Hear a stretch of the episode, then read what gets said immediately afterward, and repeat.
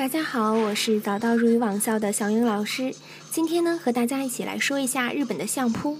在日本，相扑呢可谓是日本的国粹，是日本人特别喜欢的一项传统体育运动。相扑的运动员呢，同富士山一样，成为了日本的代名词。出类拔萃的相扑选手，就像我们眼中的影视明星一样，受到日本国民的爱戴，尤其是青少年的喜爱和崇拜，成为了著名的风云人物。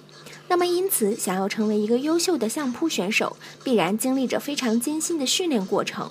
而日本的相扑比赛呢是没有级别之分的，因此在相扑比赛中，体重越重的选手就越具有优势。